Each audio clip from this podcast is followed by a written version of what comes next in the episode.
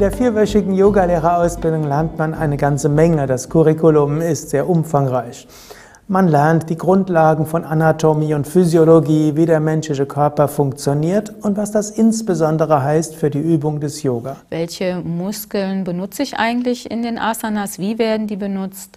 Ähm, ich lerne noch mal etwas über mein, über das Skelettsystem, natürlich über die Wirbelsäule, über den Rücken. Man lernt äh, speziell dann auch ähm, Yoga für den Rücken in dem Zusammenhang auch. Was ist da zu beachten? Verbreitete Erkrankungen und was das heißt für die Übung des Yoga und wie Yoga vielleicht auch helfen kann, dabei gesünder zu werden und wie die Yoga-Übungen angepasst werden müssen, je nach körperlichen Beschwerden.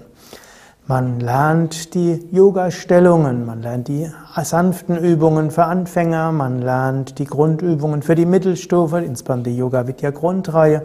Man lernt Variationen für Fortgeschrittene, man lernt, wie man es anpasst für Kinder, für Senioren und für Schwangere. Man lernt so ein bisschen über die kleine Trainingslehre. Es kommt ein neuer Trainingsreiz, ja, etwas Neues.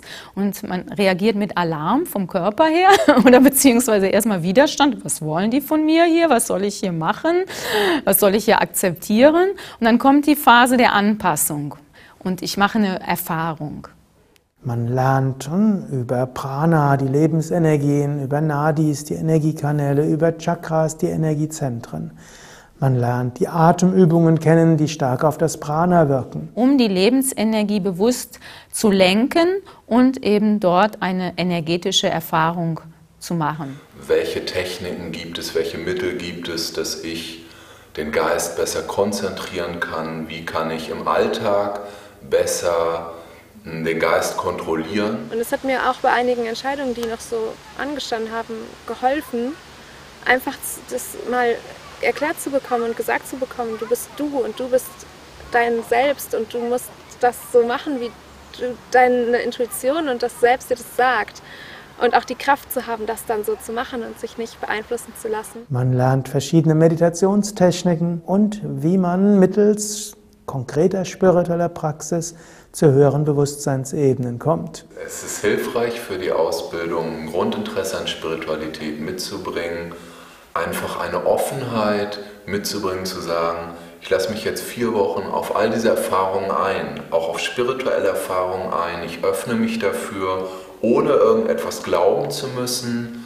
Es ist kein Meister, der da vorne steht und sagt, das ist richtig, das ist falsch, sondern er berichtet von sich, von seinen Erfahrungen, ähm, aus seinem Leben ähm, und gibt einen so Werkzeug an die Hand so, und ähm, dann kann man für sich gucken, was, was passt für mich. Egal wie gesund man ist, irgendwann stirbt der Körper. Egal wie gelassen man vielleicht durch geschickten Umgang mit der Psyche wird, der Mensch wird sich fragen, wozu das Ganze?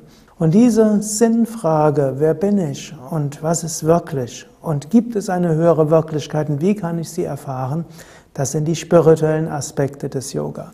So ist also die Yogalehrerausbildung sehr umfangreich.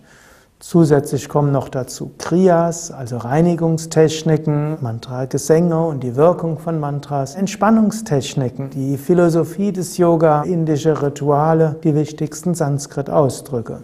Und das lernt man ja auch, also wie man meditieren kann, was man für Techniken bekommt, die man auch später mitnehmen kann, wenn man das möchte. Und um einfach ruhig zu werden und mhm. sich ähm, nicht über tausend Dinge Gedanken zu machen und einfach mal den Kopf auszuschalten, was sehr angenehm ist.